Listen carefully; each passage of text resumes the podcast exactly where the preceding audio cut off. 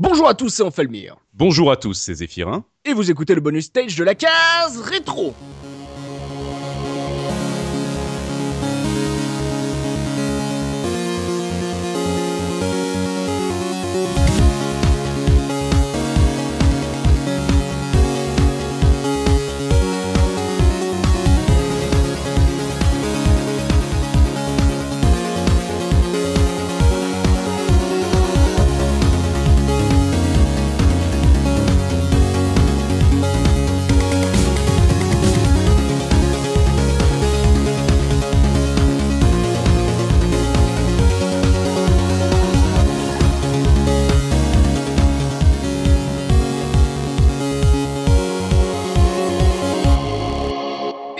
Mois-ci, dans le bonus stage, on vous propose, Zephy et moi, de replonger avec nous dans l'ambiance unique du tout premier Resident Evil, ce survival horror de Capcom dirigé par Shinji Mikami et écrit par Kenichi Iwao et Yasuyuki Saga. Euh, c'est sorti sur PlayStation en 1996 et un peu plus tard sur PC et Sega Saturn. Alors, on doit la musique euh, de ce Resident Evil ou Biohazard dans sa version originale Oui. à Makoto Tomo, euh, Tomozawa, euh, Masami Ueda et alors deux noms qui reviennent ou qui disparaissent en fonction euh, si on regarde le générique euh, du jeu ou euh, les crédits du CD, Mhm. à savoir Koichi Hiroki et Akari Kaida. Mhm. Donc voilà, si on a des, des poditrices ou des poditeurs qui en savent plus là-dessus, n'hésitez pas à laisser des commentaires puisque il y a un petit mystère. Et Tomozawa et Ueda, eux, par contre, c'est vraiment, on sait qu'ils en faisaient partie, quoi. En- en Ouais. gros, C'était vraiment de- du jeu principal, quoi. Tout à fait, d'autant qu'ils ont travaillé chez Capcom pendant un bon moment, notamment euh, Tomozawa qui a signé les musiques de Rockman X, ainsi que Ueda qui a signé les musiques, euh, alors pas forcément tout seul, mais qui a signé les musiques de Resident Evil 2, Devil May Cry et Beautiful Joe. Des petits CV, quoi. Donc voilà, en plus, ça nous fait vraiment plaisir de, de re- déjà de reparler de Resident Evil et en plus de mettre en avant des musiques, euh, alors que c'est pas forcément les musiques de Resident Evil qui restent en tête, c'est plus que c'est un jeu euh, qui est assez marqué par son ambiance. Mais euh, donc, du coup, c'est super intéressant de parler des compositeurs et de leur musique. Et pour commencer, on va s'écouter tout de suite le premier medley qui est composé de trois extraits. Donc, euh, le retour dans le hall euh, du manoir, là Wesker a disparu, euh, le premier thème du premier étage du manoir Spencer et le fameux thème des salles de sauvegarde. Pour commencer, je crois que ça fait un beau petit medley. À tout de suite.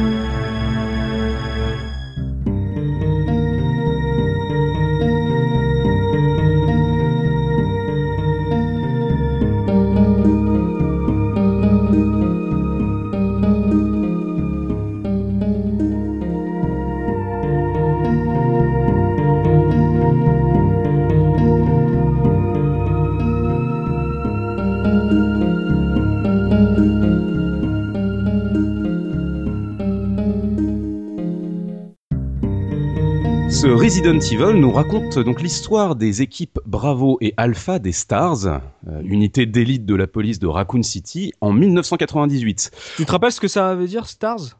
Pas du tout. Ah, non mais voilà, oui, tu- on, se- on se balance et tout, c'est les Stars pour... Voilà, rappelons-le, ça veut dire Special Tactic and Rescue Service. Tu vois, ils sont spécialisés dans la tactique et le sauvetage des gens. Ah voilà.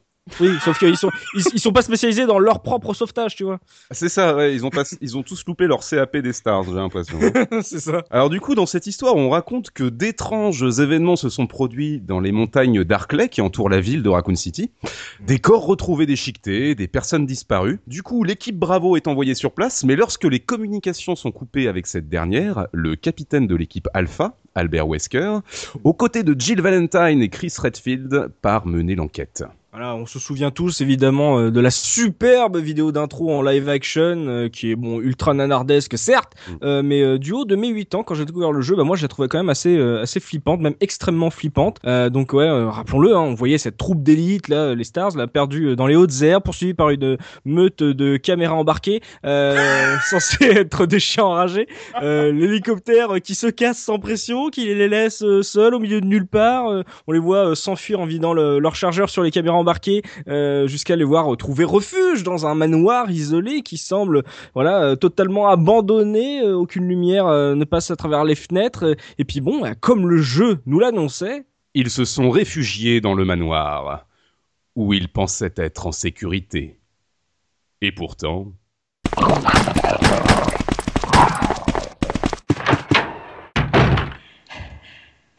Qu'est-ce qui vient de se passer? Barry? Où est passé Barry Je suis désolé, mais je crois qu'il est...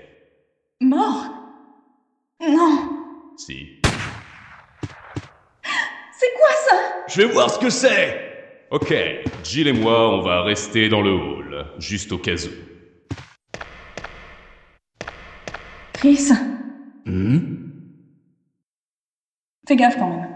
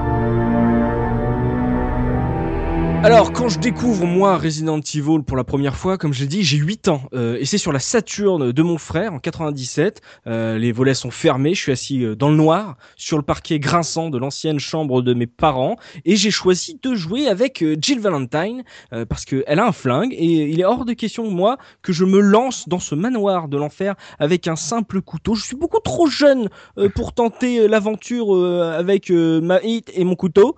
Donc, j'avais besoin d'armes à feu. Euh, pour ma part, c'est en 1996. À ce moment-là, j'ai 15 ans. Et euh, des amis euh, gros fans de Capcom me parlent régulièrement de Biohazard, le jeu le plus flippant de tous les temps.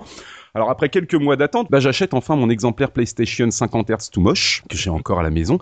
Puis arrive le moment où je me dis euh, bah, que me lancer dans l'aventure avec Chris Redfield et son petit couteau de survie, ça devrait pas être aussi compliqué que ce que disent les potes. Euh, Bah, J'essayais de progresser euh, dans le manoir. Euh, je me souviens de visiter des pièces vides et et pourtant c'est ça le la beauté de ce de ce jeu, c'est que je ba- je me balade dans les pièces vides et je me chie dessus. Euh, voilà, mais j'étais hypnotisé par ce manoir vraiment. Euh, voilà, les différentes salles sont magnifiques. euh, je scrutais un peu les les, les meubles euh, et le moindre tableau accroché au mur. Voilà, voir ce que allait me décrire Gilles, voir ce que ce qu'elle voyait, c'est on va dire ces anecdotes toujours très pertinentes sur le mobilier. Je- on va pas se le cacher, je me rassurer comme je pouvais. Hein, Ouais. très rapidement, bien sûr, j'ai commencé à me paumer. J'ouvre la carte là dans le menu, je comprends bah, qu'en fait je suis pas vraiment dans un manoir, je suis dans un labyrinthe. Euh, et cette carte, je vais passer énormément de temps dessus parce que autant en général, euh, j'aime, moi j'aime bien euh, explorer à l'instinct euh, les environnements d'un jeu, autant quand tu me fous des zombies sur le chemin, là c'est pas possible. J'ai besoin de savoir où je dois aller. J'ai pas le temps de me perdre sur un truc comme ça. C'est intéressant ce que tu dis parce que je m'en rends compte aussi, j'avais peur quand il y avait rien, ce qui veut dire que le jeu avec un environnement vide, de la musique et, et quelques bruitages suffisent. Nos attentes, ça, Bien carrément. sûr, suffisent à poser quelque chose et à faire germer des idées euh, dans nos esprits, c'est-à-dire qu'est-ce qui va se passer après.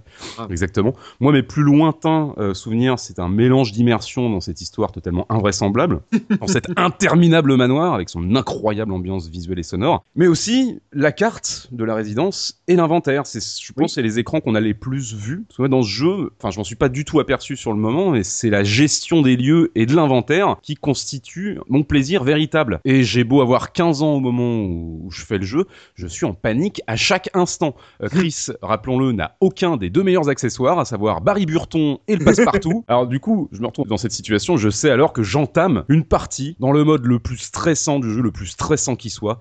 Et quant aux énigmes, pour moi, elles sont euh, surtout source d'angoisse supplémentaire parce qu'elles sont souvent synonymes de danger de mort en cas d'échec. Non, non, mais t'as raison avec le, le menu, l'inventaire, c'est non seulement il y a un côté gestion, et en plus, c'est un endroit sécurisé. L'inventaire, c'est sécure, l'inventaire, on oublie jamais C'est une assez. pause dans le temps. Mais, euh, mais je suis pas d'accord avec toi sur les énigmes parce que euh, moi s'il y a bien un truc qui me fait continuer dans le manoir, bah c'est les énigmes justement. Euh, le fait de trouver une pièce d'un puzzle, ça te force à aller explorer un endroit où tu n'avais pas forcément envie d'aller. Euh, ça t'oblige à avancer le fait d'avoir juste la pièce du puzzle et de te dire que tu peux avancer, tu peux débloquer un, un bout de l'intrigue en continuant de- d'explorer le, le manoir. Voilà, c'est l'ambiance, elle est, elle est tellement lourde que moi en plus je fais même pas attention vraiment à la cohérence de ces énigmes. C'est un truc, c'est avec le temps on moque un peu sur les Resident Evil, genre, Bien hey, il a un manoir, t'as vu? Mais- hey, le gars qui a fait le manoir, hey, il est un peu ouf, tu vois? Alors que moi, au contraire, je trouve que le reste du jeu est tellement terrifiant bah, Ouais. que ces énigmes c'est le seul truc sain auquel je me raccroche quand j'y joue. Mais je, là où je suis d'accord avec toi, c'est que je- effectivement les, les énigmes posent quelque chose euh, dans le jeu, enfin posent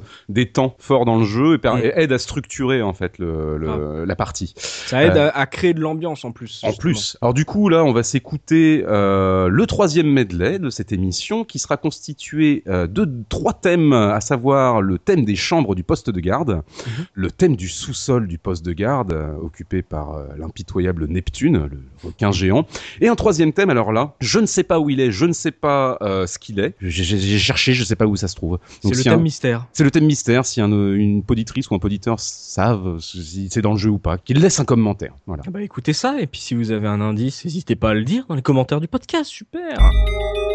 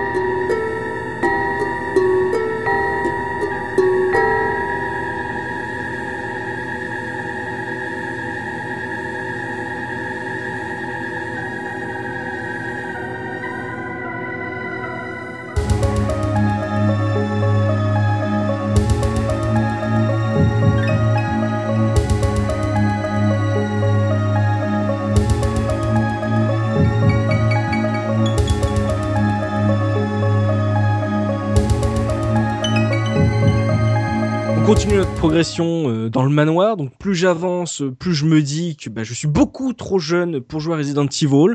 Euh, j'ai pas l'habitude de devoir économiser mes balles. Euh, et pire, j'ai pas l'habitude d'économiser mes points de sauvegarde. Très rapidement, je suis à court des deux. Euh, et là, ça devient problématique. Euh, dès que je entre dans une, une zone du manoir que je ne connais pas et j'entends euh, des pieds ramper euh, sur un tapis, bah voilà, c'est bon, hein, j'ai le palpitant qui s'emballe. Après, je l'entends râler euh, hors caméra. Et c'est là que je panique. Je vide mon chargeur en tirant probablement sur un pauvre papier peint qui m'avait rien fait. Et une fois le zombie euh, apparaît, il s'approche de moi et j'ai plus de balles. Hein, là, il m'attrape, il commence à me mordre. Euh, réflexe, hop, je mets le jeu en pause. Je me mets dans le menu, comme on l'a dit. euh, trop de tension. Moi, j'ai besoin de temps pour réfléchir. Dans la panique, évidemment, je vais cramer une plante verte alors que bah, c'était pas forcément nécessaire.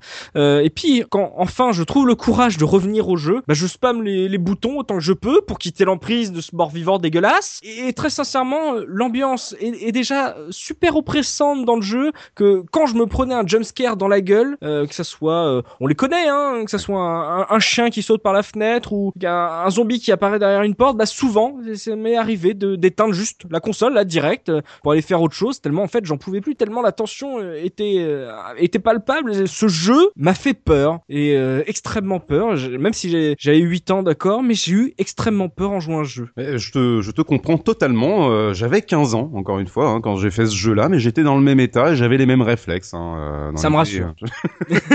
Ma première vraie expérience avec un survival horror, ça a été Resident Evil, et j'ai eu les mêmes réflexes que toi. Dès que j'entre dans une nouvelle pièce, en fait, dans ce jeu, c'est le grand n'importe quoi. Je fais de l'hyperventilation. Dès que je vois ou que j'entends un truc, je vise à côté, je meurs et je retourne faire mes devoirs. En gros, c'était ça. Et passer euh, alors, ces instants mémorables d'intense flip, je considère que tout est dans la gestion des trois maîtres mots dans Resident Evil qui sont Mhm. peur, stress et survie. Car ce sont la peur et le stress qui me poussent à gérer au mieux euh, les places dans mon inventaire, mes munitions, mes objets de soins et mes rubans encreurs de sauvegarde. Je range même euh, les clés devenues inutiles dans le coffre. Ça me donne l'impression de collecter des précieuses reliques tout au long de l'aventure. Je sais, ça sert à rien, mais Non, j'étais mais content. on est, on est d'accord qu'un jeu qui te demande est-ce que tu veux le jeter, quand t'as la possibilité de dire non, bah tu dis non. Oui. Quand on dit cette clé vous est inutile, est-ce que tu veux l'acheter? Pourquoi tu me poses la question? Il y a un piège ou pas? Et dans la logique du jeu, c'est oui, jette-la. T'as besoin de place dans ton inventaire. On n'a pas mis ça pour rien, mais nous, dans notre petit esprit, on était là genre non, non, non, non, non, tout est précieux. Je garde, je garde. Ce sont également la peur et le stress qui me poussent à tuer chaque monstre du jeu. Je dis bien chaque monstre. hein. C'est-à-dire que quand Ah oui. je quitte un lieu de Resident Evil, faut pas qu'il reste un zombie ou un chien dans le coin. Tout le monde est mort. hein. Comme ça, je peux me balader où je veux. Voilà, c'est un peu les vacances après. Alors voilà, je, je, je défonce absolument tous les monstres du jeu, quitte euh, à utiliser le couteau le plus souvent possible parce que t'as pas le choix. Surtout avec Chris, tu ne peux pas te permettre de, de, de griller tes munitions sans arrêt, donc tu vas au couteau, tu l'utilises le plus souvent possible, quitte à mourir sans arrêt et à recommencer quand c'est nécessaire, c'est-à-dire à peu près tout le temps.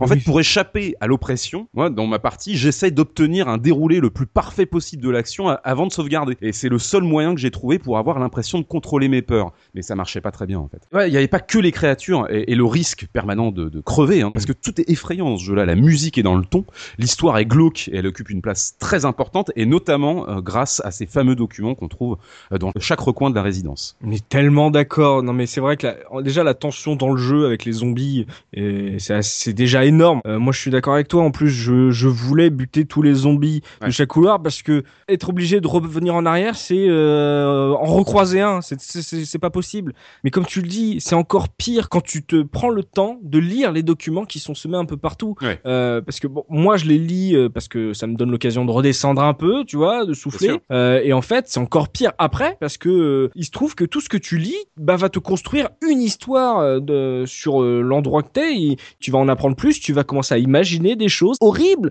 Je me dis, je ne veux pas progresser. Je viens, je suis en train de lire des choses, je ne veux pas voir ce qu'il y a. Je suis tellement sur les nerfs quand je joue à ce jeu euh, bah, que j'en oublie totalement l'intrigue euh, principale euh, de Resident Evil. Euh, je sais plus où sont tel ou tel personnage, où est-ce qu'il faut que j'aille. J'en viens même à confondre Bravo et Alpha Team. Moi, je suis là, je, je, panique, je panique et j'oublie tout. Mais finalement, je persévère parce que avancer dans ce jeu, c'est à chaque pas, en fait, une petite victoire sur la peur euh, que le jeu te provoque. Ouais. Euh, et d'ailleurs, heureusement que mon frère était là pour m'expliquer l'histoire quand je jouais pas. Et euh, il a 4 ans de plus que moi, donc lui euh, était un, un peu plus à même de, de comprendre l'histoire et de gérer sa peur que, que moi, qui était une petite flippette comme ça. Parce que sinon, moi, j'aurais vraiment rien retenu de ma première découverte. J'aurais été dans un manoir qui fait peur et tout, et, et c'est tout. Voilà, l'intrigue a, a été très difficile à suivre parce que le jeu me terrifiait. En ce qui me concerne, moi, l'intrigue de Resident Evil, bah, J'essaie dans ma première partie de la suivre au mieux tout au long. Je passe, euh, bah, comme toi notamment, du temps euh, à, lire les documents afin de remplir les vides, parce que en plus d'avoir ce sentiment étouffant en fait de lire les documents qui viennent rajouter des éléments qui font encore plus flipper, alors qu'effectivement, comme tu le disais, t'as l'impression que t'es plutôt en pause à ce moment-là. En fait, c'est étouffant et puis ça vient remplir les vides, ça te permet de comprendre ce qui s'est passé avant l'arrivée de l'équipe Alpha. Et il faut reconnaître que l'histoire de ce jeu est très mal écrite, mais l'immersion et la peur, moi en tous les cas, m'aident à trouver tout ça euh, vraisemblable et convaincant à l'époque, je suppose. Mais oui, parce que eh, rappelons-le, Oui. c'est quand tu le découvres, c'est le seul jeu Resident Evil. Oui. C'est-à-dire tu, tu tu ne sais pas qu'est-ce qui se passe avec Alpha Ti- avec Bravo Team, tu sais pas qui est Umbrella, tu sais pas qui qui est vraiment les même les stars. Tu, tu dis oui les stars, oui bon ça on a l'air d'être bien, mais il n'y a pas en fait euh, tout le lore de Resident Evil, tout le Ouais. background de Resident Evil n'est pas encore construit. Et Absolument. donc, tu essaies de te nourrir de tout ce qu'on veut t'apprendre. Tu vois des, des, des bouts de messages par-ci par-là. Tu te dis, attends, je veux savoir la suite. Donc, euh, après, c'est forcément, ça te pousse à rechercher d'autres documents pour essayer de remplir, comme tu dis, le vide parce que c'est un jeu qui est, euh, on va dire, très épuré et qui te pousse à imaginer. Ça, c'est très très fort et c'était euh, aussi le, le talent aussi d'Alone in the Dark et euh, Oui. Mikami l'a bien compris. Absolument, absolument. Je suis entièrement d'accord là-dessus. Alors, en ce qui concerne les sons, que ce soit la musique ou le sound design, Mm. bah, ils- on en a parlé un petit peu, ça aide aussi à rendre l'expérience pesante et immersive. Les bruitages qui sont réverbérés dans le manoir, parce que voilà, les pièces sont gigantesques, Mm. euh, ça ajoute voilà une espèce de pesanteur. Euh, les, les bruits de pas permanents, les râles des zombies euh, et autres joyeusetés, moi me rend nerveux à gripper mon petit Beretta et me fait souvent imaginer le pire. Carrément. Du- et du fait de la qualité du design sonore et du choix mise en scène en caméra fixe, on y reviendra. Tout ce qui est terreur hors champ dans ce jeu fonctionne absolument à merveille. Exactement, c'est c'est ça, c'est toute l'imagination, tout ce qu'on va trans enfin tout ce qu'on va foutre dans ce qu'on ne sait pas. Tout ce- Exactement. Tout ce, que notre imagination, notre phobie va mettre dans ce qu'on ne voit pas et de ce- dans ce qu'on entend et dans ce qu'on imagine être la suite du manoir, c'est terrifiant. Et euh, donc du coup, euh, maintenant on va arriver à la quatrième OST. et Je vous propose d'écouter euh, encore un medley qui est constitué de, de trois thèmes. Donc il y a dans les caves, donc après l'attaque des rochers, euh, l'entrée euh, du laboratoire et la séance de diapo. Euh, donc euh, un, également beau mix concocté par Zéphirin. On s'écoute ça pour la dernière partie de ce bonus stage.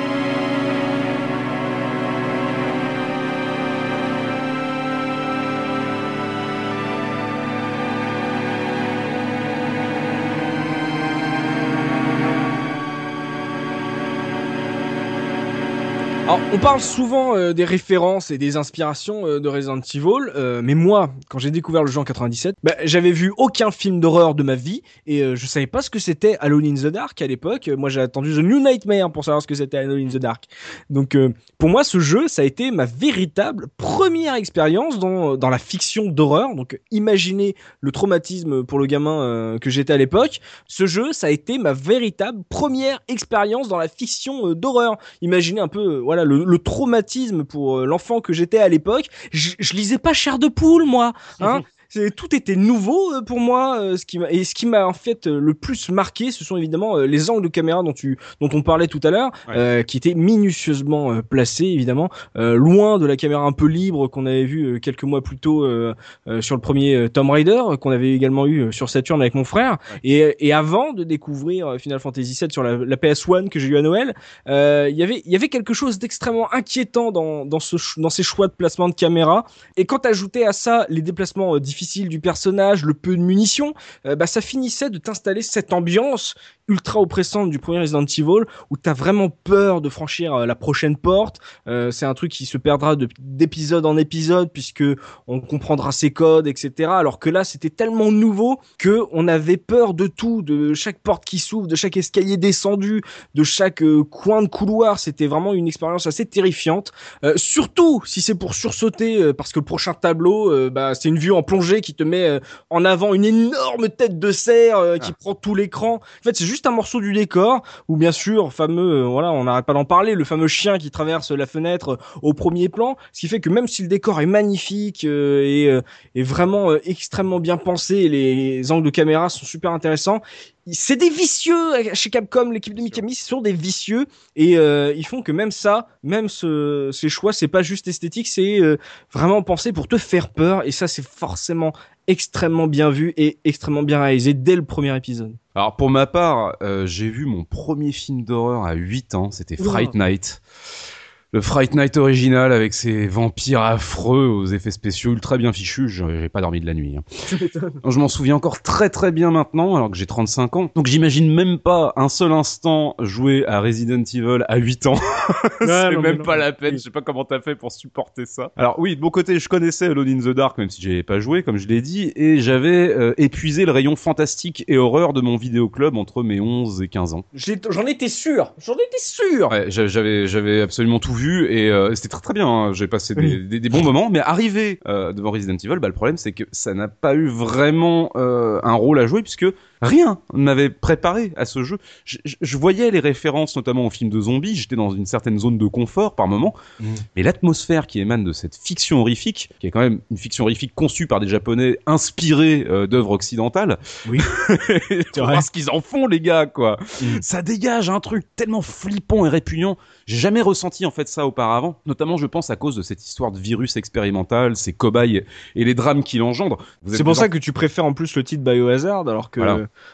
pour moi Re- Resident Evil c'était vraiment le côté maison. Alors bien Mm. sûr je connaissais pas l'histoire euh, du changement de titre à l'époque, mais c'est vrai que Biohazard c'est tellement plus adéquat à cette série et, et pourtant encore aujourd'hui ça s'appelle Resident Evil en Occident. Pour ce qui est euh, de la mise en scène en caméra fixe, euh, je trouve que c'est une idée qui est absolument extraordinaire. Euh, c'est une première pour moi, j'avais jamais expérimenté ça avant dans un jeu vidéo. Euh, et pour moi, c'est probablement le dispositif de mise en scène le plus intéressant de l'ère 32 bits, que ce soit sur Oui. du survival horror ou du, du, euh, du Du RPG. JRPG, voilà, comme, comme avec les Final Fantasy. Alors, je pense que nous sommes très nombreux à bien nous souvenir du jeu de Resident Evil parce que presque tout était nouveau dans cette aventure. C'est ce que tu as dit avant. Euh, on découvrait tout ce qui allait devenir plus tard une sorte de cliché ou une routine dans les épisodes suivants. Le laboratoire à la fin, le compte à rebours parce qu'il va y avoir une explosion, euh, le- les jumpscares, etc. Là, tout était neuf. Et Mm. finalement, je trouve que voilà, les suites et les clones du jeu, parce qu'il y en a eu quand même pas mal, Oh oui. ont rendu la chose classique et attendue. Euh, par ailleurs, heureusement que la version FPS, qui était le jeu à ses débuts, fut abandonnée, parce que c'était quand même un jeu où on voyait pas son personnage et qui était en caméra embarquée avec euh, voilà une, une caméra 3D classique à la Tomb Raider. Est-ce que deviendra le jeu Maintenant, en 2017. Oui, Voilà. mille fois oui, absolument. D'ailleurs, voilà, on n'en a pas parlé, une petite anecdote, mais la première chose vraiment qui m'a fait flipper dans Resident Evil, bah, c'est sa jaquette. Euh, pas la version euh, japonaise euh, Biohazard avec l'œil ensanglanté, mais euh, voilà, celle qu'on a eue en Occident avec euh, cette vision un peu cauchemardesque de Chris Redfield. Euh, moi, je l'avais en grand portrait, alors que vous, vous l'aviez en carré, bande de losers. Ah oui. Euh, cette jaquette, elle est tellement creepy qu'elle me dérangeait avant même de lancer le jeu. Mais attention, hein, je la trouve magnifique. Hein, c'est une de mes d'ailleurs ja- des jaquettes préférées de toute la série. Euh, je la kiffe tellement que j'ai voulu savoir qui avait créé cette cover et j'ai été étonné d'apprendre qu'en fait, eh ben c'est pas du tout Chris sur la jaquette. Et d'ailleurs, cette jaquette, elle a même pas été créée pour le jeu à la base. non mais c'est j'ai appris un truc de ouf, moi je savais Ouais. pas. En fait, c'est la couverture du comic euh, promotionnel Resident Evil euh, qui est sorti euh, chez Marvel Comics en avril 96, qui prend place avant les événements du jeu, une sorte de Resident Evil euh, zéro avant l'heure quoi. Euh, c'est un comics qui est écrit par Chris Kramer et qui est dessiné par Dave Johnson et c'est Bill Sienkiewicz, je sais pas si j'écorche son nom, qui est responsable justement de cette couverture, qui ne met donc pas Chris Redfield en avant, mais Richard Aiken. Est-ce que tu Mm. te rappelles qui est Richard Aiken? Oui, absolument. C'est le type qui se fait mordre par euh, Pawn, c'est ça, c'est le nom du serpent géant euh, dans la résidence, dans le manoir, ouais. Tu sais, euh, Gilles le, le trouve allongé comme ça. Euh, Qu'est-ce qui arrive? Un serpent. Ah d'accord. Voilà, c'est euh, donc un membre de la, la Bravo Team des Stars. Et en fait, l'arme qu'on voit sur la couverture, qui a fait, on va dire, couler beaucoup d'encre chez les fans, genre, eh, t'as vu son arme? Elle est un peu chelou, t'as vu?